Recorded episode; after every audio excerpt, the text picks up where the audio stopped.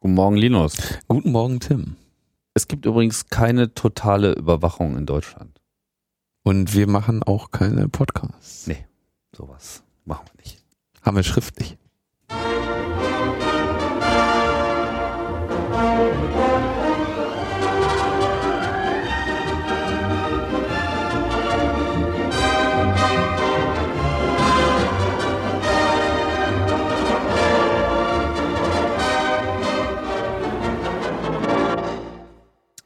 Ja, hier gibt's nichts schriftlich, hier gibt's alles nur in äh, Sprache und bisweilen auch in Gesang. Wir könnten ja auch mal was rappen.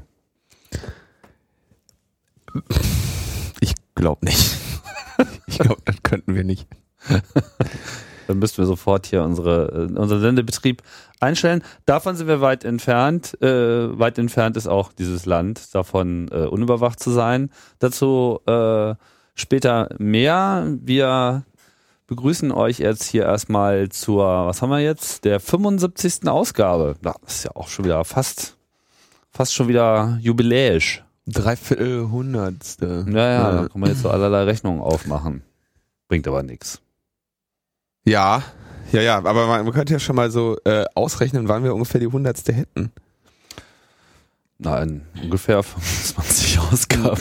Ja, ja, aber nee, der, also was ist die... In 25 Wochen. Ja, jetzt muss man wieder im Internet den Date Calculator anschmeißen. Ja, und vor allem den Calculator, dass wir äh, öfter mal eine ausfallen lassen. Also müsste ja... Du meinst, was unser durchschnittlicher Ausfall... Man müsste den, den äh, durchschnittlichen Wochen, den durchschnittlichen Wochen pro Sendung, der durchschnittliche Senderhythmus. den durchschnittlichen Senderhythmus, ja? Also Ja, wie viele ein, Sendungen? Ein, ein für Potlove geplantes Feature. Echt? Naja, das ist Ja. schnell ausgerechnet, so das Genau, da einfach wie- mal zu stehen. ja. So, ne? Aber wie das immer so ist, äh, andere Dinge waren dann doch wieder ein bisschen wichtiger. Aber das ist ja eine, eine einfache Division. Also das kann ich. Das kann ich sogar in, kann ich in allen Sprachen schreiben. Feel free to volunteer. Okay, machen wir. Der durchschnittliche Sender, und dann könnte man Dein halt, Pull Request wird gern gesehen. dann könnte der vorhersagen, also dann könnte man im Vorhersagen, wann ungefähr die hundertste Folge erreicht wird. Ja, das könnte man in etwa in etwa In sagen. ungefähr 30 Wochen ist das. Mal so nach Bauchgefühl. Okay, also hundertste Sendung, freuen wir uns jetzt schon drauf. Vielleicht gibt's dann auch was anderes zu erzählen. Ja, vielleicht gibt es auch was Gutes zu berichten. Insofern äh, müssen wir uns jetzt äh, aber erstmal hier mit der normalen äh, aktuellen Nachrichtenlage beschäftigen und die ist ja etwas, hm, naja, ein bisschen uninspiriert. Wir, wir sind jetzt, wir sind jetzt sicher. Wir haben jetzt, wir haben jetzt E-Mail made in Germany. Ich habe aufgeatmet, als ich das gelesen habe. ja, ich dachte mir, endlich tut jemand mal was. Endlich, endlich wird einfach äh, da auch, ja, kommen einfach Reiter mit Fackeln in der Hand, ziehen über den Horizont so am Hügel, ja, stehen sie einfach breit aufgestellt und sagen, ja, die Rettung naht. Ja. E-Mail endlich sicher und wir bürgen dafür mit unserem mit unserer deutschen Gründlichkeit. Was haben sie getan? Also was waren das? United Internet und Deutsche Telekom? Beides übrigens auch ähm, Betreiber von D-Mail-Diensten in Deutschland. Mhm. Äh, Internet auch besser bekannt als Web.de und GMX. Web.de, das GMX, ist ja. irgendwann mal da zusammengewachsen, auch wenn es mal ursprünglich als unterschiedliche Dienste äh, gestartet ist. Treten vor die Presse und sagen, wir, haben ja, wir machen jetzt E-Mail-Verschlüsselung. Und denkst du, aha, wie macht ihr das denn? und dann denkst du, wie macht ihr noch nicht? ähm, was sie machen ist, ähm, sie wollen äh, jetzt anbieten, dass man seine E-Mail über einen verschlüsselten Kanal bei ihnen abholt. Und, das ist das Spannende, sie haben auch aktiviert, dass ihre Server untereinander über einen verschlüsselten Kanal sprechen. So jetzt verschlüsselter Kanal, ne, und so klingt natürlich alles sehr spannend. Ähm, das heißt, sie machen SSL auf den Verbindungen. Also das, was ihr, liebe Hörerinnen und Hörer, die muss man, darf man ja auch nicht vergessen, die Hörer, ähm, wenn ihr auf eine Seite geht, wo ihr euch einloggt, dann ist es eigentlich ganz normal, dass da oben, oder sollte es normal sein, dass da oben HTTPS steht.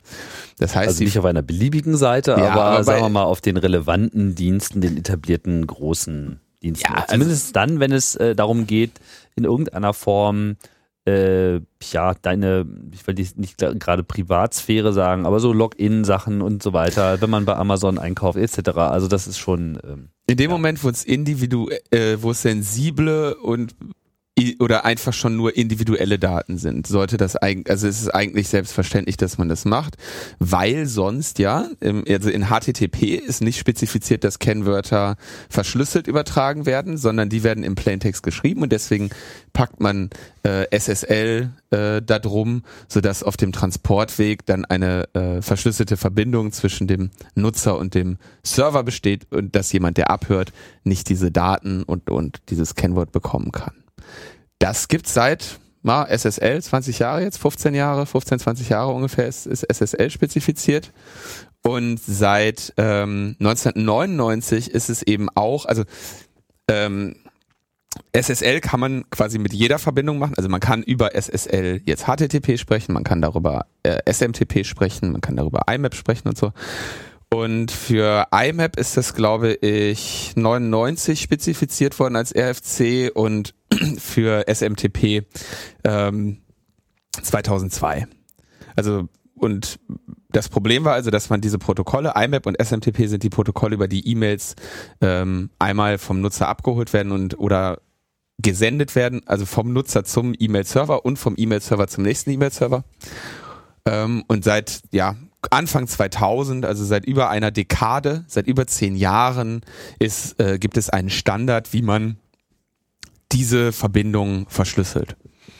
Was auch nicht sonderlich schwer zu implementieren Nein, ist und was auch in nicht. allen gängigen Softwarepaketen out of the box einfach ja. die Fähigkeit existiert, so man denn in der Lage ist, äh, sich entsprechende Zertifikate äh, bereitzustellen, was für Privatpersonen immer noch ein bisschen ein äh, Problem ist, weil es ja halt mit mm. Kosten äh, äh, verbunden ist und Bei man Mail auch einen nicht. gewissen.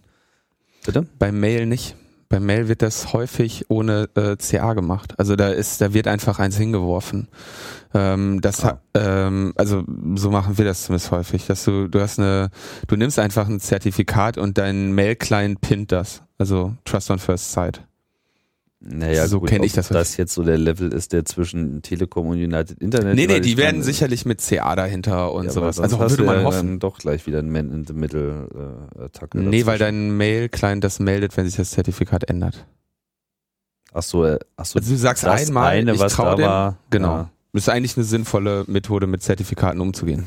Weil dann weißt du, dann merkst du wenigstens, wenn es sich ändert. Wenn es ge, wenn du mit einer CA arbeitest, kann ja dann trotzdem der BND, weil der das. Äh Ja, okay. okay, gehen wir jetzt nicht in ist Details. äh, ein, ein, nochmal ein, äh, okay, da können wir sicherlich irgendwann nochmal zu gegebener Zeit aufgehen, aber um es vielleicht nochmal kurz etwas griffiger zusammenzufassen.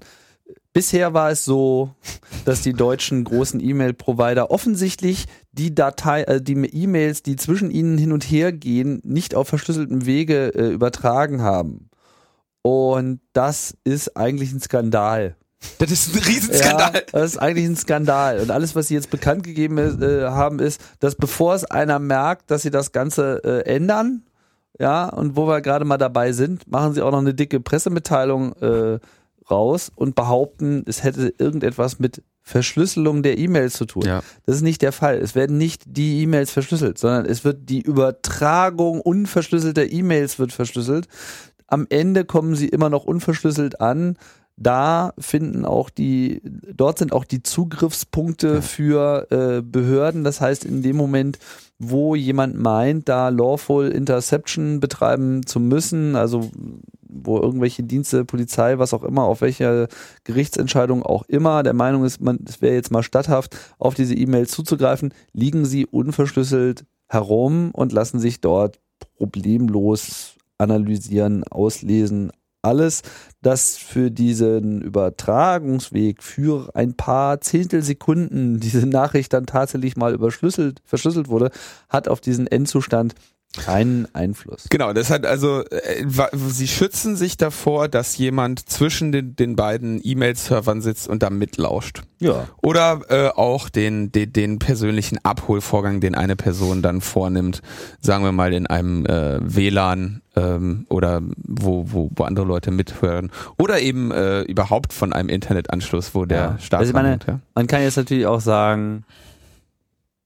ähm, dass sie das bisher nicht verschlüsselt Skandal. haben, ist vielleicht ein Skandal, wird aber wahrscheinlich nicht so viele konkrete Auswirkungen gehabt haben, weil man davon ausgehen kann, dass eigentlich zwischen web.de und Telekom der Leitungsweg selbst jetzt vermutlich ist. so zwischen der einen Firma und der anderen mhm. Firma ist. Da ist jetzt noch nicht mal ein größerer Exchange äh, dazwischen. Also ich weiß es jetzt nicht genau, nee, die halte das aber für Rechenzentren in Frankfurt haben. Die peeren aber nicht über das ZIG, sondern die peeren einfach direkt. Ja. Das heißt, es geht tatsächlich aus dem United Internet Netz direkt in das Telekom-Netz. Das ist jetzt eine Unterstellung, die vermutlich stimmt, äh, so dass das dann an der Stelle auch keine großen Auswirkungen gehabt hat. Nur grundsätzlich sollte man solche Dienste überhaupt gar nicht erst ohne alle möglichen Verschlüsselungen, die denkbar sind, aufsetzen. Das hat doch eine Auswirkung, weil wenn Sie keinen Star-TLS verstehen oder damit nicht ausgehen, dann ähm, es gibt ja immer noch den Fall, dass eine E-Mail von einem anderen E-Mail-Server kommt, zum Beispiel von Google Mail. Und wenn äh, Google dann irgendwie aus den USA kommt und sagt, ich habe hier einen lieber T-Online äh, E-Mail-Server, hier ist eine E-Mail und der T-Online E-Mail-Server kann kein äh, TLS, dann wird sie halt. Ist klar. Ja? Ich, ich, ich habe jetzt nur diese konkrete mhm. Verbindung zwischen diesen beiden äh, Firmen beleuchtet, aber du hast natürlich recht. Die Mail-Server sollten grundsätzlich so aufgesetzt sein, dass sie immer Verschlüsselung machen. Ich würde sogar so weit gehen, dass man äh, in zunehmendem Maße sie auch so aufsetzen sollte, dass man sagt, Nichts anderes. Äh, ihr dürft sie hier nur verschlüsselt abliefern und wenn ihr unverschlüsselt äh, daherkommt, dann gibt's entsprechende äh, Penalties, was weiß ich, so ein Grey-Listing, dass er dann irgendwie in fünf Stunden nochmal wieder kommen müsste oder so. Also so eine Entschleunigung auch gerade um äh, generell Spam zu. Bouncen, fertig. Ja, gut, naja, weiß ja, wie das ist. So am Ende äh, äh schreien dann die Kunden, so, wo ist meine E-Mail?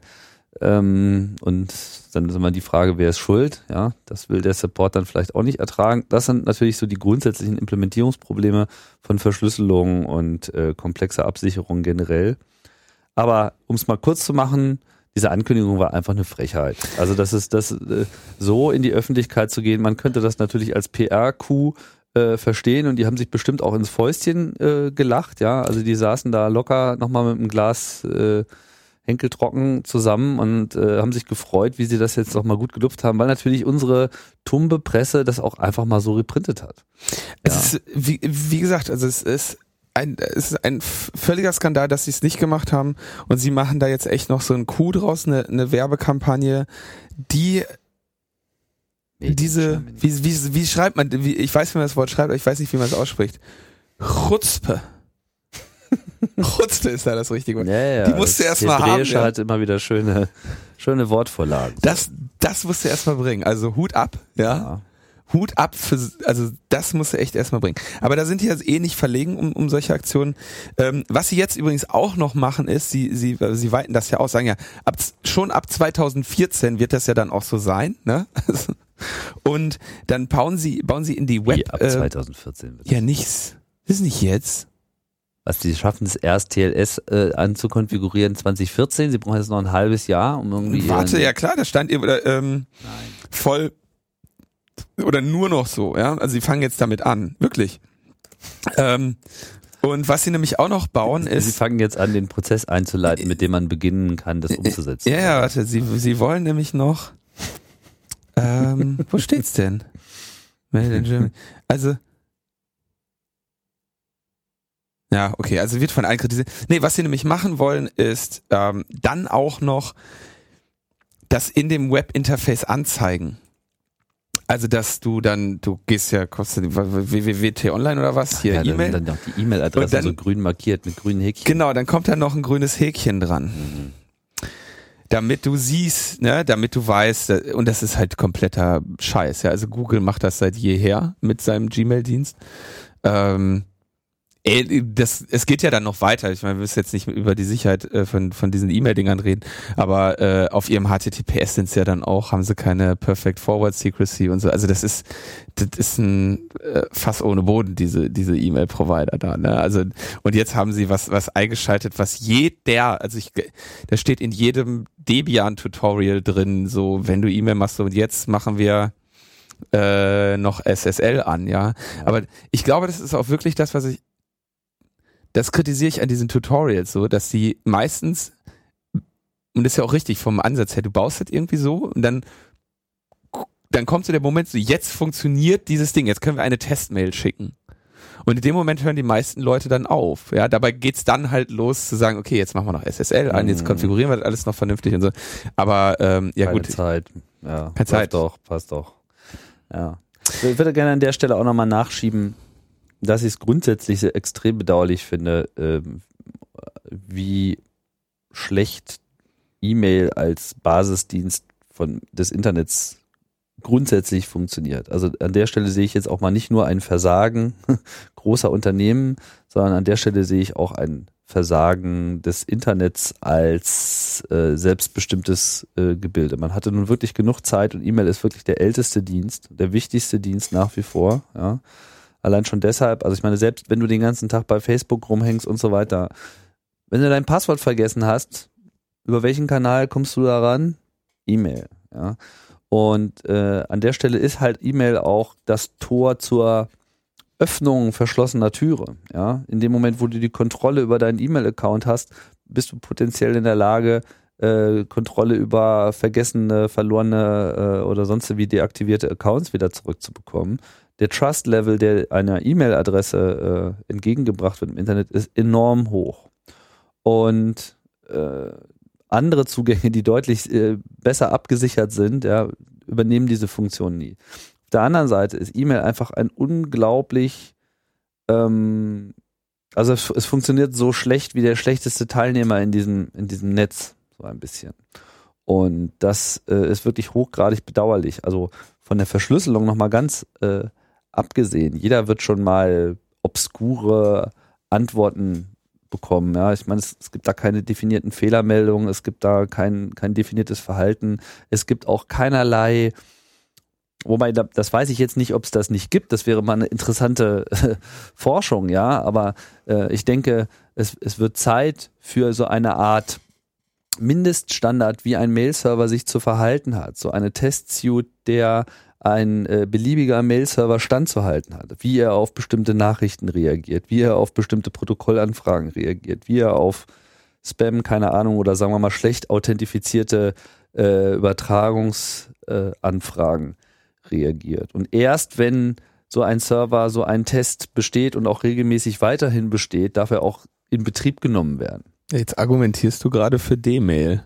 Nein, das tue ich nicht. Ich rede wirklich von dem normalen, offenen Internetstandard, der einfach äh, besser funktionieren könnte, als er es tut, weil er einfach zu nachlässig mit umgegangen wird. Wie wir jetzt an diesem Beispiel halt auch wieder sehen, ja.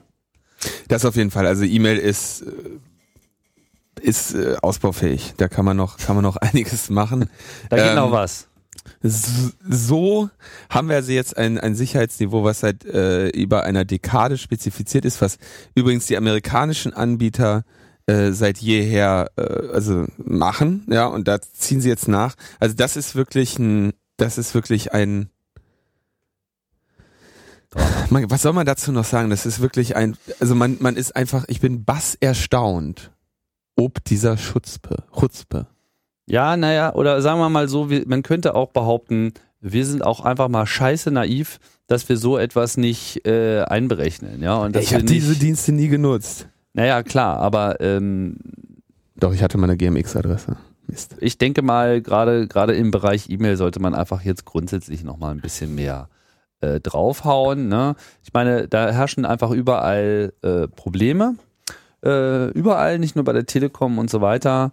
Und äh, diese Probleme müssen gelöst werden. Oder Selber gelöst werden. oder wir holen Herrn Pofalla und der erklärt einfach die Probleme für beendet. Das ist doch eigentlich auch eine interessante Methode, oder? Also, ich, Heute ist fortgesetzte Sprachlosigkeit. nee, heute, heute, heute erklär, heute merke ich wirklich, was. Politikverdrossenheit ist. Ich bin, wer die letzten Folgen gehört hat, hat gemerkt, dass wir da mit, mit großem Eifer diese Sachen verfolgt haben. Aber bei, also nach dieser Nummer,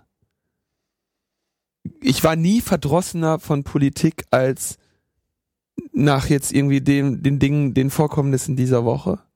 Es ist, ich kann mich da nicht mehr drüber erregen. Ich kann da auch nicht mehr drüber lachen. Ich kann mich da auch nicht mehr drüber ärgern. ich kann da einfach, also ich kann da gar nichts mehr. Dieses, äh, was hatte Sascha Lobo vor ein paar Wochen geschrieben, wie er dann irgendwann beim Ekel ankommt Hm. und dann, Was kommt nach dem Ekel? ja, das ist so, du hast, du hast jetzt gerade dich leer gekotzt. So fühle ich mich. Weißt du, du bist ein bisschen erschöpft, denkst, ach, egal, so jetzt ist vorbei. Meistens geht's einem dann aber auch schon wieder ein bisschen besser. Ne, noch nicht fertig, du bist noch nicht wieder aufgestanden, du guckst noch so in die Schüssel, weißt du? So fühle ich mich gerade. Boah, Sehr plastisch. was ist passiert? Letzte Woche, wir hatten es ja, äh, wir hatten es ja noch besprochen, als Anne hier war.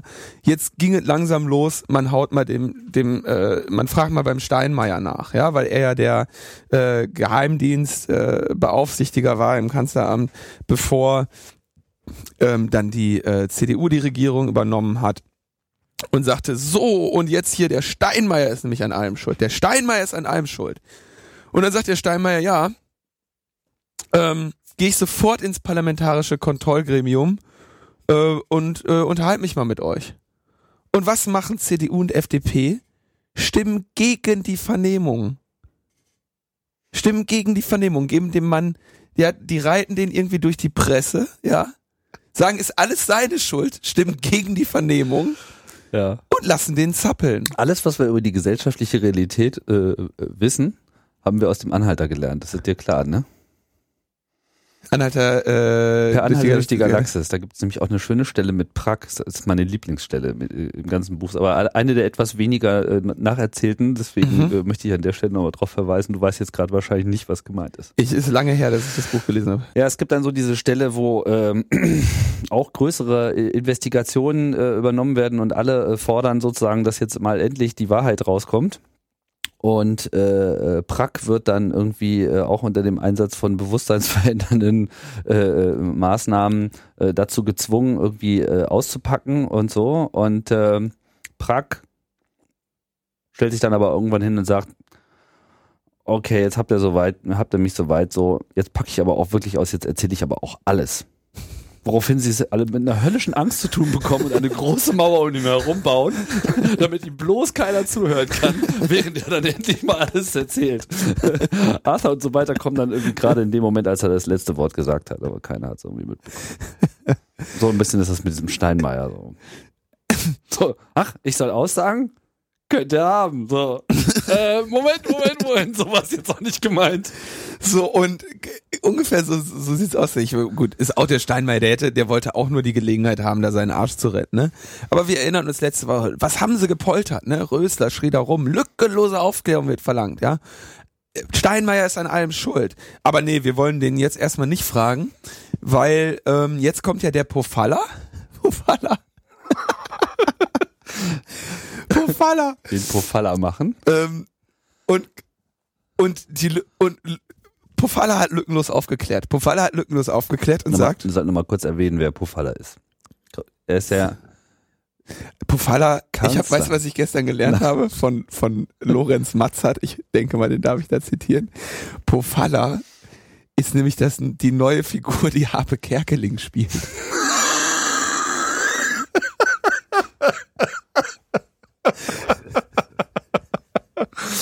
Harpe Kerkeling. Irgendwann nimmt der Kerkeling die Perücke ab und sagt, Edge Badge, ich moderiere doch Wetten das. oh Mann. Aber das Ganze wird. so, also Harpe Kerkeling in, in seiner Figur des Roland, Ronald, Roland Pofalla, stellt Ronald. Ronald Pofalla und sagt, ja, das, äh, komm, das können wir das, können wir das schnell einspielen, weil das muss man echt wörtlich hören. Ich, äh, also er sagte, Also seine Rolle ist Bundesminister für besondere Aufgaben. Ja. Übrigens. Und Chef des Bundeskanzleramts. ja, Chef, aber da war, Als solcher ist er sozusagen auch der offizielle Geheimdienstkoordinator, also derjenige, der zwischen Regierung und Geheimdiensten den Kontakt hält. Der quasi Nachrichten weiterleitet, der zu, als erster zu informieren ist, die Schlüsselfigur. er ist der Chef vom, von den Geheimdienstchefen. Dem, mit dem müssen die Theoretisch, reden. ja. So, was sagt er? Ähm, wir haben jetzt schriftlich von BND, NSA und äh, GCHQ. Wir haben da mal einen Fax hingeschickt. Und wir haben jetzt schriftlich, dass, ähm, dass es keinen, dass es jetzt aufgeklärt ist und dass es keinen Überwachungsskandal gibt. Und es gibt keine millionenfache Grundrechtsverletzung und damit alle ist die Affäre an die, beendet. Alle halten sich an die deutschen Gesetze. Damit ist, ja genau. Das sind zwar Auslandsgeheimdienste, aber natürlich, ja, wenn du so einen Auslandsgeheimdienst in den USA machst, ist ja ganz klar, dass der sich an das deutsche Recht hält. Na, er hat ja auch gesagt, sie halten sich in Deutschland an die deutschen Ja, Gesetze. die sind ja auch nicht in Deutschland. Naja, sie sind rein geografisch sind sie ja auch in Deutschland, weil wir haben ja auch NSA-Stationen, nur dass die halt dann wiederum auf äh, hoheitlichem, also dass es sozusagen eine Ausnahme von dem hoheitlichen Gebiet gibt und dann sind sie da halt eben wie so eine Botschaft, sind sie dann eben dann doch USA. Du, ich glaube, wir müssen echt das jetzt mal äh, doch noch kurz einspielen, äh, weil das, also das, das, das ist wörtlich zu zu fein, wie viele, äh, wie viele Au Ausnahmen er da macht und so. Also das, das würde ich schon echt. Ne, du hast ja gesagt, wir spielen das mal kurz ein, dann spiele ich das jetzt einfach mal kurz Okay. ein. Der Vorwurf der vermeintlichen Totalausspähung in Deutschland ist nach den Angaben der NSA, des britischen Dienstes und unserer Nachrichtendienste vom Tisch. Es gibt in Deutschland keine millionenfache Grundrechtsverletzung Naja, also ist ja alles klar eigentlich. Der, Vor der Vor Vorwurf einer vermeintlichen Überwachung ist nach den Angaben der Geheimdienste vom Tisch.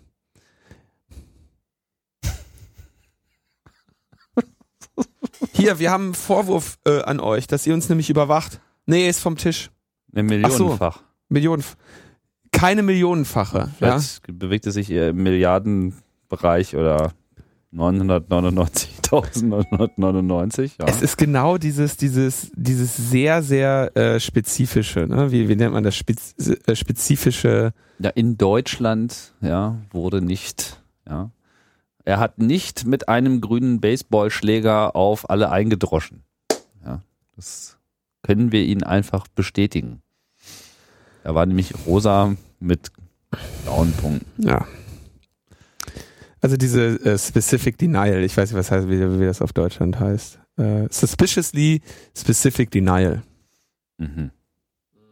Also man ist sozusagen so genau, dass es dann schon wieder verdächtig ist. Genau. Ja. Zu viele. Aber äh, so stellt er sich dahin und, und, er- und erklärt damit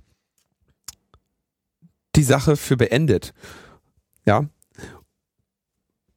Und wunderschön sagt außerdem, außerdem ähm, geht es dann ja noch darum, dass die NSA äh, Mobilfunkdaten vom BND bekommen hat, die dazu geeignet seien oder eigentlich auch sind, wenn je nachdem welche Daten das waren, damit äh, Drohnenangriffe auf Das war Zielpersonen von. Telefonnummern die, äh, die Rede. Und das wäre ja nicht ausreichend, um damit Drohnenangriffe äh, durchzuführen. Mm, Was einfach mal falsch ist. das stimmt nicht, ja. Also die, die, die restlich, wenn du die Telefonnummer hast, kannst du dir die restliche Wenn du die. Telefonnummer hast, hast du alles. So, dann, dann weißt du, dann kann, dann weißt du, welche Geräte unter dieser Telefonnummer angemeldet sind. Mm, Kommt drauf an, wie, ob dir das Netz gehört oder nicht, ne? Also was sie, äh, ich, hab- wir haben da gestern noch kurz drüber gesprochen. Also grundsätzlich gehe ich davon aus, dass ein Geheimdienst ähm, aus einer Telefonnummer eine, eine, eine Lokalisation, die so genau ist, dass eine Drohne dann auch die Person trifft, auf jeden Fall machen kann. Ja. Ich weiß nur nicht, ob sie es gemacht haben. Ja, also Also technisch brauchst du dann halt eigentlich die, die IMSI, also du musst halt wissen, wie dieses, wie das Gerät, das die Person unter dieser Telefonnummer benutzt, ähm, IMSI ist SIM-Karte. EMI ist Gerät. Und die wollen, die wollen aber die IMSI haben, ja. Was habe ich gesagt? IMSI, äh, ja, ja, IMSI ist, ist die SIM-Karte. um die ja. Identity, Genau. die ist in der ja, ja. SIM-Karte. Ja, okay. nee, Ich meinte natürlich die SIM-Karte. Wie auch immer, auf jeden Fall, äh, dann weißt du auch, mit welchem Gerät da gearbeitet wird und das kannst du natürlich dann auch von verschiedenen Stellen aus peilen und äh, Also man würde, glaube ich, was man macht, ist, man fragt, äh, man sagt dem, man sagt dem Gerät über eine internationale Verbindung, ich möchte jetzt gerade eine SMS an diese Nummer schicken, dann antwortet das HLA, Home Location Register des Anbieters mit der LAC, also der ungefähren Region, in der sich dieses Mobiltelefon befindet, und an das wird dann diese Nachricht geschickt. Dann weiß man schon mal grob, wo sich die Person aufhält. Mhm. Ähm, das ist bei städtischen Regionen dann äh, teilweise höher auflösend als auf länd in ländlichen Regionen. Und dann kannst du mit deiner Drohne ja schon mal in die richtige Richtung fliegen und dich da äh, dich da umhören und dann musst du eigentlich noch wahrscheinlich an den Punkt kommen, dass du das das Signal dieses Mobiltelefons auch wirklich aufschnappst, ja, und dann kannst du das triangulieren und dann wirfst du den am Ende eine Bombe auf den Kopf. Also ist ist möglich. Ja, wenn man es nicht so genau hat, streut man halt ein bisschen breiter. Ja, machen die ja eh. Ne? Ist ja auch wegen der Sicherheit. Ne? Willst ja sicher sein, dass du getroffen hast. Ne? Ja. Okay, also de, den Vorwurf, der, der ist aber auch entkräftet. Der ist jetzt auch entkräftet, hat der Pofalla auch, haben sie, hat er auch, wahrscheinlich auch schriftlich, ja. Und ähm, was, was er jetzt noch machen möchte, ist ein, ein No-Spy-Abkommen. Das ist schön, das ist süß. Er möchte nämlich jetzt, äh, die USA haben also jetzt angeboten gesagt, ey, lass uns doch eine, ein Anti-Spionage-Abkommen machen. So, wir unterschreiben uns gegenseitig, dass wir uns nicht spionieren. Gegenseitig. Ja. Und der sagt ja, das war, glaube ich, Pofalla, das sagte, dieses Angebot könnte uns niemals gemacht werden, wenn die Aussagen der Amerikaner sich in Deutschland an Recht und Gesetz zu halten nicht tatsächlich zutreffen würden. Würden ja niemals vorschlagen. Nein. Wir würden ja auch niemals lügen. Die würden ja auch niemals lügen, ist ja ein Geheimdienst, Ja. ne? Die müssen ja Wahrheit sagen. Nur, dass ihnen das genau gerade äh, nachgewiesen wurde und sie es sogar haben selbst zugeben müssen, dass sie vor dem Kongress äh, in den USA äh, gelogen haben, wie gedruckt, mit all ihren Aussagen über die Überwachung und äh, ja, der Typ ist natürlich auch nach wie vor im Dienst und das ist auch alles komplett konsequenzenfrei. Und von daher sind diese Geheimdienste da auch sehr offen, einfach beliebige Dokumente zu unterschreiben. So, ja klar, also wir können euch da so einen Fax schicken. Was, was hättet ihr denn da gerne? So, ach, äh, ein, eine Zusicherung, dass wir nicht spionieren? Klar. So. Klar, Dann legt er den Hörer auf, dreht sich zurück in den Raum, wo die anderen sitzen. Ich habe da gerade einen Fax hingeschickt, dass wir nicht mehr spionieren. 21, 22, Gelächter. Ja, das der glaubt ihr. Ja, vor allem, das Schöne ist ja, wenn ich als, also so ein Abkommen ist doch das Geilste, was du als Geheimdienst haben kannst, weil, wenn du das Abkommen hast, kannst du davon ausgehen, wenn du so zumindest so lange Pofalla da sitzt, dass der auch glaubt, dass du dich daran hältst und quasi gar nicht mehr prüft oder ja, also wie hm, Delay irgendwo, hm, wieso, äh, woher wissen die Amis das denn nur schon wieder? Wahrscheinlich aus Afghanistan. Also so ein Bullshit, ja. Aber noch ganz kurz zu den Inhalten dieses Anti-Spy, No-Spy-Abkommens. Da gab es jetzt also irgendwie einen ersten Draft, wo dann gesagt wird, äh, keine Verletzung der jeweiligen nationalen Interessen. Das heißt, keine Aussperrung von Regierungen, Behörden und diplomatischen Vertretungen. Schwierig, weil das, äh, also gerade um die diplomatische Vertretung ist ja eh alles voll mit mit äh, mit Abhörmitteln. Ne? Okay. Ja, es gab ja auch gerade den Bericht äh, im Spiegel, dass ja Außenpolitik auch ganz, ganz, ganz oben auf der Interessenliste äh, der NSA steht, was Natürlich. Also Europa und Deutschland im Besonderen betrifft. Keine Aussperrung von Regierung, Behörden und diplomatischen Vertretungen. Interessant, weil da haben wir jetzt zumindest diesen belegten Fall, dass sie das in, in Brüssel schon gemacht haben. Ne? Die, die Amerikaner, wir erinnern uns, dass sie da die, äh, die Telefonanlage irgendwie gehackt haben und, äh, und die, die Vertretung da in Brüssel abgehört haben. War auch alles Quatsch. Stimmt nicht, hat der Pofalla, äh, schriftlich. So, keine gegenseitige Spionage, keine gegen die Interessen des jeweils anderen Landes gerichtete Datensammlung gegen die Interessen. Ja, es ist auch wieder sehr schön. Ja, solange das auch im Interesse dieses Landes ist, wird's weitergemacht. Ja. Ähm, keine wirtschaftsbezogene Aussperrung. Das heißt, keine Aussperrung ökonomisch nutzbaren geistigen Eigentums Mhm. und keine Verletzung des jeweiligen nationalen Rechts. Jetzt frage ich mich, woher wissen die das vorher? Das ist genauso wie bei, Oder wissen äh, Sie was vorher? Naja, ähm, das ist doch ähnlich wie bei äh, den großen Lauschangriff oder also bei den Abhörmaßnahmen der Polizei, wo gesagt wird, wir dürfen keine Privatgespräche abhören. Ja? Ja. Oder die auf, dürfen die nicht aufzeichnen oder was, ne? Und ähm, da gibt's doch dann diesen schönen also erstens gibt es in Deutschland immer wieder die Fälle, dass die natürlich doch mit aufzeichnen, weil sie können es ja gar nicht unterscheiden. Sie wissen ja nicht vorher, was da jetzt besprochen wird. Und ähm, es gibt auch diesen schönen, äh, diese schöne Szene in dem Film Casino, glaube ich, wo sie immer äh, wo die Telefonate zwischen den Gangsterbossen immer damit anfangen, dass die Frauen eine halbe Stunde über, äh, über, über ihre Frisuren reden äh, bis dann irgendwann die Männer, die, die Gangsterbosse dann ans Telefon gehen weil sie dann halt so lange gewartet haben, bis die Abhörfuzis äh, aufgelegt haben. Das macht natürlich keiner. Äh, Quatsch, also äh, totaler Quatsch. Also No-Spy-Abkommen. Es geht, es geht nicht beknackter als ein, ein No-Spy-Abkommen mit Roland Pofalla oder Ronald Pofalla. Das ist äh, ja. Also man hat auch so ein bisschen den Eindruck, dass sie auch so ein No-Brain-Abkommen äh, abgeschlossen haben. Na, die sind, ich, ich denke, relativ klar sitzen da die, ähm, sitz, sitz, sind die in diesen Gesprächen, die US-Regierung und die äh, Bundesregierung, und überlegen sich, wie sie aus dieser Nummer gemeinsam rauskommen. Ich glaube nicht, dass da irgendwo auch nur in entferntester Weise ernsthafte politische Verstimmungen sind. Ich bin relativ sicher, dass die da einfach zusammensitzen und sagen, ey, irgendwie ein paar Tode müssen wir hier alle sterben, so, wie teilen wir die gut untereinander auf, damit wir möglichst schnell weitermachen können. Ja.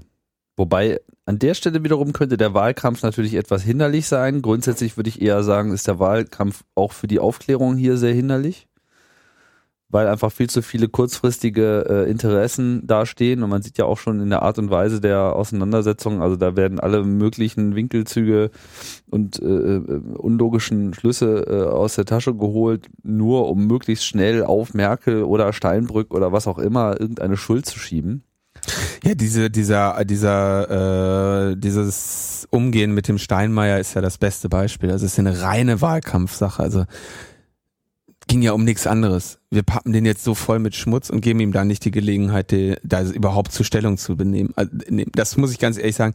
Unabhängig davon, was der, äh, was der Steinmeier jetzt wo gemacht hat, ist das äh, sowas von sowas von widerwärtiges äh, politisches Taktieren. Da fällt mir nichts mehr zu ein.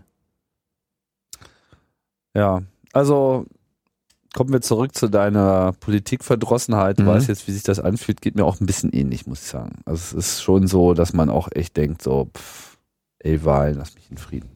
Ja. ja also es ist einfach wirklich äh, schwierig, sich hier eigentlich noch für irgendetwas zu äh, motivieren, weil es einfach so diese klassische Zurschaustellung des, nein, es wird sich nichts ändern, weil das nicht geht.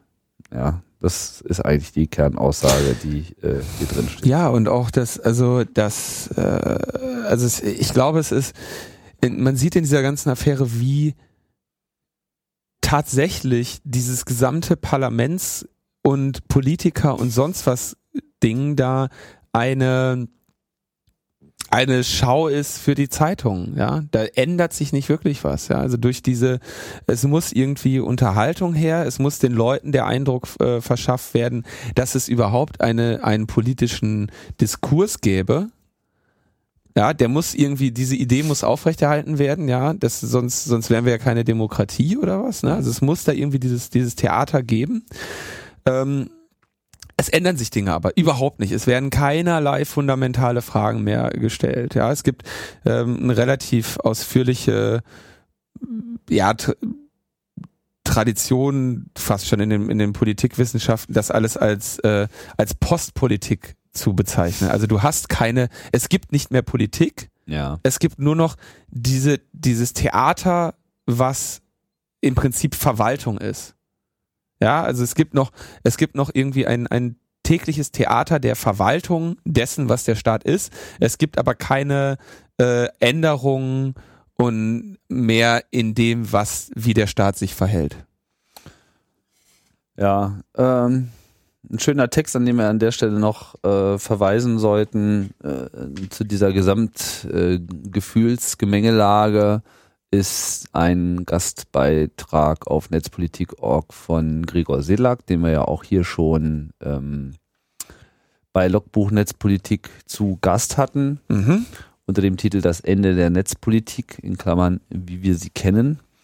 Ähm, spannt er da wirklich einen sehr interessanten Bogen mit interessanten äh, popkulturellen Vergleichen äh, mit äh, Matrix, dem Film, dem ersten Teil natürlich, ja wie äh, sich eben durch die Geschehnisse im Prinzip auch Netzpolitik als solches auch wandelt von einem Spartenthema zum weltpolitischen ähm, Grunddiskurs.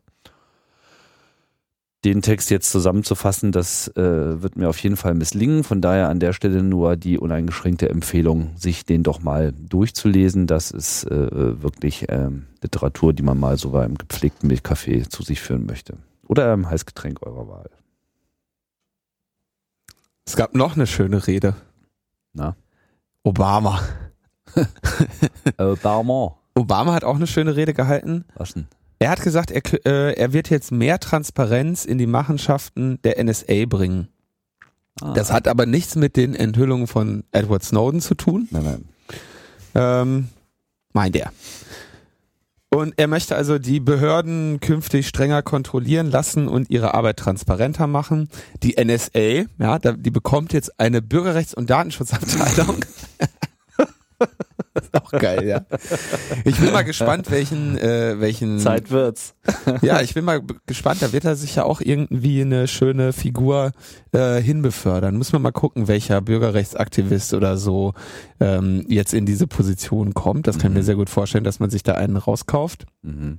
Ähm, und gleichzeitig wurde dann von der NSA so ein Factsheet äh, veröffentlicht, ähm, wo sie irgendwie auf vielen Seiten irgendwie erklären, ne, dass sie keine Amerikaner abhören. Das ist ja sowieso das Einzige, was die USA interessiert. Ja. Ja, wenn überhaupt. Und dann sagen sie, ja, das Internet äh, transportiert nach äh, allgemeiner Schätzung so 1826 Petabyte pro Tag und die NSA hätte 1,6 Prozent davon in jemals in also davon in den Fingern und schaue sich davon nur 0,025 Prozent an, also nur 0,00004 Prozent des äh, Welt-Internet-Traffics. Mhm. Behaupten sie jetzt, ja. Aber jetzt kommt der spannende Teil. Da drin steht, dass sie natürlich, das kennen wir ja, nur ausländische Zielpersonen verfolgen. Ja, wir erinnern uns, das war ganz zu Beginn der Affäre, war schon klar, ausländische Zielpersonen bist du dann, wenn die Wahrscheinlichkeit 51 Prozent ist, dass du nicht Amerikaner bist, also ein bisschen besser als ein Münzwurf. Und sie sagen, sie arbeiten mit 30 äh, Staaten der Welt eng zusammen. Und Deutschland, jetzt kommt nämlich der interessante Teil, Deutschland ist ja offensichtlich Teil dieser 30, ja. Und jetzt fragt man sich, warum arbeiten die überhaupt mit Deutschland zusammen? Weil wenn die Deu wenn der deutsche Geheimdienst keine Deutschen überwachen darf und die NSA sich daran hält, In Deutschland. in Deutschland an das deutsche Gesetz, nämlich keine Deutschen abzuhören, dann fragt man sich, was machen die da überhaupt? Was ist Basis für diese Kooperation? Also man merkt diese, was die jetzt nur was Obama und Pofalla da Also sie hören sie ja nicht in Deutschland ab, sie hören sie ja in den USA ab. ja, ist ja, komm, es ist einfach Bullshit. Es ist einfach Bullshit. Es ist einfach Ja. von vorne bis hinten Bullshit. Wofür sollten die, also du brauchst nicht mit einem Geheimdienst eines anderen Landes zu kooperieren, wenn nicht zu dem Zwecke oder du brauchst überhaupt gar nichts im anderen Land zu machen als ein Geheimdienst, wenn du dich an die Gesetze hältst. Die Idee eines Auslandsgeheimdienstes ist, dass du dich nicht an die Gesetze der anderen Länder hältst, noch nicht mal an deine eigenen, sondern dass du spionierst. Du bist ein Geheimdienst. Und es ist also totaler Quatsch. Totaler Quatsch. Ja. Wollte ich nur nochmal festgehalten haben. Das ist doof. Also so viel, so viel, so viel zu Obama. Man kann, man, was soll man da noch irgendwie? Es ist einfach jetzt, jetzt werden die Nebelkerzen geworfen.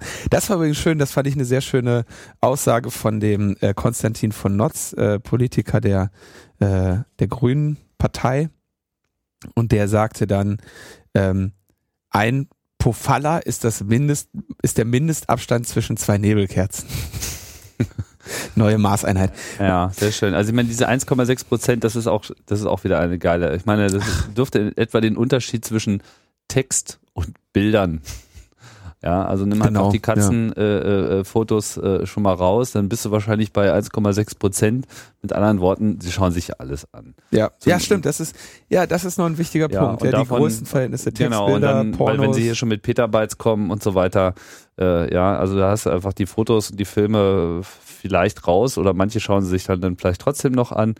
Davon nur 0,25 Prozent. Naja, das ist dann halt abzüglich des Spam. Ja, also ähm, pff, was sie im Prinzip sagen ist, sie schauen sich alles an, was relevant ist. Klar, es ist ja, also vieler, vieler Traffic ist ja auch völlig redundant. Das äh, Genau. willst du ja nicht, du willst ja nicht jeden, ja. ja Nicht jeden, nicht jeden Rick Astley immer wieder komplett mitschneiden, wenn er von YouTube übertragen wird. Oh, Rick Astley. Den speichern wir unter Rick Astley. Ah. Ja, stimmt. Ansonsten, was so die wirklich interessanten Informationen äh, betrifft, denke ich mal, ist die NSA auch ganz bei Rick Astley und sagt, "Ne- never gonna give you up. Ja, ja, gonna hunt you down. es ist unglaublich. Ähm, dann Ja. gab's, es gab noch so eine Rand, äh, eine Randdebatte, so ein, so ein, so ein Teilskandal, ähm, wo dann gesagt wurde, die Telekom wertet Telefondaten aus. Ähm, und zwar haben sie wohl ein Computersystem, was irgendwie gesamten Telefonverkehr überwacht ähm, und auswertet. Und was sie damit finden, also was sie da haben, ist ein Fraud Detection System, das hat garantiert äh, jeder äh, Netzanbieter Hat sowas. hat sowas. Ja. Ähm, die suchen halt, äh, was weiß ich, äh, Leute, die äh, ihre Verträge missbrauchen, weiß nicht, für, für Dienstleistungen. Oder ähm, die ihre Flatrates tatsächlich so ausnutzen, wie es im Vertrag steht. die die Flatrates komplett ausnutzen und nicht, äh, also ne, irgendwie ewige Auslandsgespräche führen oder so. Da gibt's äh, verschiedene äh, Möglichkeiten, solche Netze, Mobilfunknetze irgendwie zu betrügen. Ähm, und ähm, das versuchen die natürlich zu erkennen und haben allein damit irgendwie 160.000 äh, Anschlüsse aufgrund von Missbrauch gesperrt, irgendwie im letzten Jahr. Das ist jetzt nicht so überraschend, dass sie das machen. Natürlich können diese Systeme auch äh, unter Umständen andere Sachen erkennen, äh, aber so wie ich das kenne, ist meistens, sag ich mal, das, das Lawful Interception Teil steht noch mal woanders. Ja. Ja. Ähm, also das ist nur so ein so ein Halbskandal. Ähm, wenn ihr, ich meine, ihr kriegt ja von eurem äh, Telefonanbieter auch den Einzelverbindungsnachweis, also ganz klar natürlich speichern die zu Abrechnungs- und sonstigen Zwecken irgendwie äh, euer, euer Telefonieverhalten für, eine, für einen gewissen Zeitraum. Das ist äh, schade, vor allem wenn, wenn man jetzt sagt, ja, man hat eine Flatrate, würde man ja erwarten, okay, es gibt keinen Grund mehr zum Abrechnungs, zu Abrechnungszwecken mein äh, Telefonieverhalten aufzuzeichnen, aber eben zur, zur Verhinderung von äh, ja, Fraud und so machen die das. Das ist eine das ist eine, eine Tatsache, mit der man sich wahrscheinlich absolut- anfreunden muss. Das halte ich auch für absolut legitim. Also ich meine, wenn du so ein komplexes System betreibst, Ja, ja, dann, dann musst du das einfach im Blick behalten. Ich meine, würden sie das nicht tun äh, und dann geht was in die Hose und du wirst dann äh, Opfer auch so eines äh, Betrugssystems einfach als Kollateralschaden und dann bist du noch nicht mehr in der Lage, das äh, auch in irgendeiner Form auszuwerten, dem nachzugehen, äh, die Methodik als solche auch zu erkennen und es dann entsprechend auch abzustellen, dann wärst du einfach ein schlechter Debugger. Also ich meine, so geht man auch auf seinen Code, wenn man programmiert und so muss man natürlich auch ein komplexes System wie so ein Telefonnetzwerk auswerten. Natürlich eben dann auch unter den Aspekten Datenschutz etc., was dann anfällt etc. Aber das ist ja auch alles durchaus zu machen und leistbar und äh, ja, Anfragen von Diensten sind dann nochmal eine andere Geschichte. Ähm, was ganz interessant ist, das habe ich vor einiger Zeit ähm, von äh, Jacob gehört, dass es eine Firma gibt mit dem Namen MDocs, wenn ich mich jetzt nicht täusche. Nee, ich suche das gerade. Okay, müssen wir nochmal schauen, aber äh, es ging da um eine um eine israelische Firma, die quasi an die man als Telefonieanbieter das Billing outsourcen kann. Und die äh, schicken dann die Telefonrechnungen für dich. Mm, Und das machen sie sehr, sehr günstig. Also es, wirklich. da bin ich aber, ich gebe das jetzt nur mal als, äh, ich gebe das jetzt erstmal nur als Gerücht so weiter, weil ich das nicht, ähm, weil ich es nicht weiter geprüft habe, wer genau mit dieser, mit dieser Firma auch zusammenarbeitet. Aber auch Selbstlos. das ist, es ist halt echt cool. Ja. Ne? Die machen, die machen die Telefonabrechnungen für dich. Ist gar kein Problem. Schickst du Rohdaten rüber, kriegst sie zurück. Aber wie gesagt, das jetzt als, ähm, als, als. Gerücht. Also, es ist nicht so toll, dass da, wenn da Telefondaten aufgezeichnet und analysiert werden, aber ich glaube, dass das geschieht, da brauchen wir uns irgendwie auch keine Illusionen hinzugeben. Ähm, in welchem Rahmen das geschieht, äh, betrifft dann natürlich auch so Gesetzgebungen wie jetzt zum Beispiel die Vorratsdatenspeicherung äh, und ähnliche Dinge. Da wird's also dann, da kommt man schon in diesen Graubereich, aber die Tatsache selber, dass, dass die äh, Telekom wie jeder andere Netzbetreiber irgendwie ein Fraud Detection System unterhält, ist erstmal, glaube ich, nicht so der Skandal, zumal die eben noch ganz andere Sachen in ihren Schränken stehen haben, die da tatsächlich dann eher ein Problem sind. Hm. Genau. Eine letzte Meldung, die es äh, letzte Woche nicht mehr in die Sendung geschafft hat. Ähm, wir erinnern uns, Finn Fischer, der Staatstrojaner aus dem Hause Gamma, der in die in den unschönen in, in, den, in die unschönen Regionen auf der Karte der Demokratie äh, gefunden und exportiert wird, ähm, über den es ja jetzt einen Kaufvertrag gibt über eine Lizenz zwischen dem Bundeskriminalamt und äh, der Firma Elamann slash Gamma. Ähm, diese ganze Sache wird ja hauptsächlich verfolgt in Deutschland von André Meister, dem Autor bei Netzpolitik.org, der ja auch äh, bei uns schon öfter zu Gast war. Und der schickt da ja eine Informationsfreiheitsgesetzanfrage nach der anderen hin. Und jetzt hat er gesagt, er wird ja ganz gerne mal diesen Vertrag sehen. Hm. Und ähm, da wurde ihm dann geantwortet, ja, der ist geheim, weil er geheim ist. Und haben gesagt, sie, also, ah, sie haben den Antrag abgelehnt mit der Begründung, eine Einsichtnahme in den Vertrag würde den Erfolg der Quellen-TKÜ äh, gefährden, weil eben Rückschlüsse auf das Gesamtsystem Hardware, Schwachstellen und Methoden gewährt würde. Also in dem Vertrag steht offensichtlich in, in der Leistungsbeschreibung drin, welche Wege der Infektion möglich sind, Mhm. laut Oder dem Service soll, Level ja. Agreement. Mhm. Ja. Ähm, man kann das, wie gesagt, bei den WikiLeaks Spy Files sehen, dass es mannigfache Möglichkeiten gibt, die Gamma da anbietet. Ähm, zweite zweiter Grund, der Vertrag ist Verschlusssache nur für den Dienstgebrauch. Dritter Grund, man muss das geistige Eigentum und die Betriebs- und Geschäftsgeheimnisse der Firma Elamann äh, schützen. Und Elamann hat auch verweigert, ähm, diesem, diesem Vertrag äh, äh, unter dem Informationsfreiheitsgesetz offen zu legen. Weil sie sich so viel Mühe damit gegeben haben und dann natürlich auch wie Urheberrechtsansprüche drauf haben. Ja, Haben ihn so schön Äh, ausgemalt auch. Betriebs- und Geschäftsgeheimnisse ist diese schöne Ausnahme, äh, ich glaube Paragraph 6 Informationsfreiheitsgesetz, ja, wo, wo, worunter ja dann so ähm, so viele Sachen fallen. Das war ja auch etwas, vielleicht erinnerst du dich Bei der. Maut und so. Ist das auch Ja, und Dodger hatte da auch viel von erzählt, ähm, als wir über die äh, Transparenzinitiative in Hamburg mit ihm gesprochen haben vor über einem Jahr oder Hm. Und dann haben sie zuletzt, das fand ich dann sehr geil, haben sie gesagt, ja, und wir haben sogar in Erwägung gezogen, einfach äh, zu schwärzen, ähm, die, die schützenswerten Vertragsinhalte, aber dann bleibt eigentlich nichts mehr über. Und deswegen schicken wir dir jetzt gar nichts.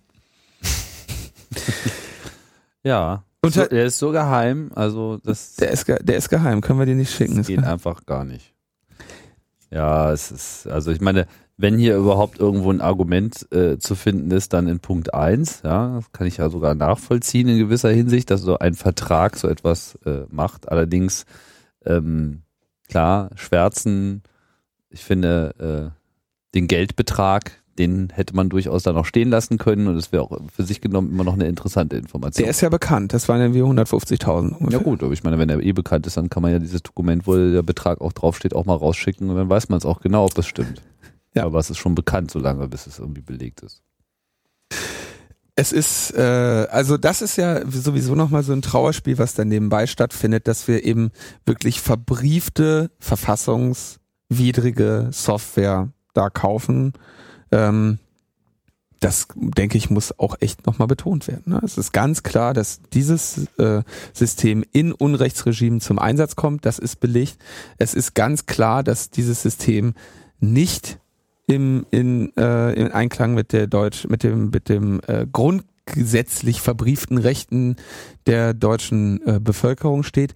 Und ähm, damit wird es, es wird trotzdem ohne Probleme da weiterhin eingekauft. Ja, es ist schon eine, eine sehr harte, äh, harte Sache, wie da echt verfahren wird. Wir prangern das an. Wir prangern das an. Verkauft eure Exploits nicht an Gamma. Gut. Sind wir zum Ende gekommen, oder? Wir sind zum Ende gekommen. Und ich will nur noch einen kurzen Hinweis loswerden. Die unsere Debatte über das äh, Hackercamp oben in Holland hat äh, dann in den Kommentaren noch eine äh, relativ viel Resonanz bekommen.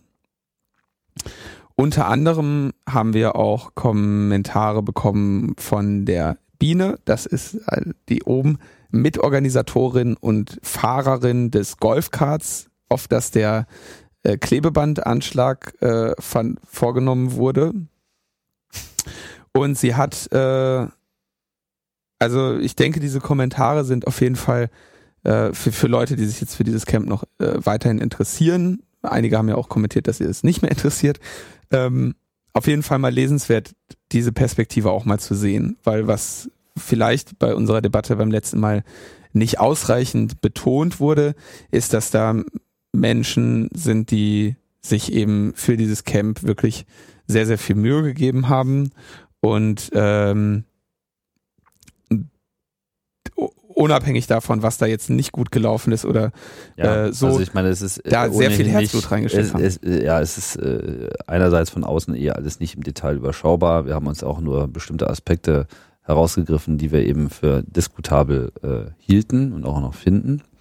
Und die Bewertung ist dann doch äh, immer sehr subjektiv so. Ne? Aber wer da Lust hat, da noch mit einzusteigen, das brodelt dann noch fleißig in den Kommentaren.